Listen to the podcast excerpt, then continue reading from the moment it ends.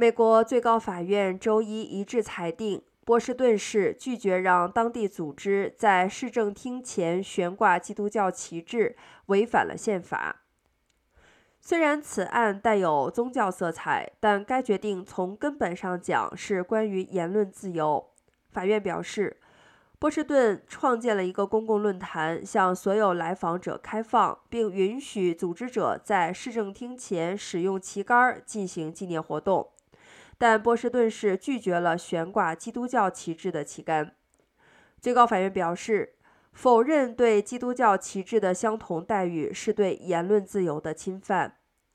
这项裁决是一个名为 Camp Constitution 的组织的胜利。该组织表示，其部分使命就是加强对该国犹太教基督教遗产的理解。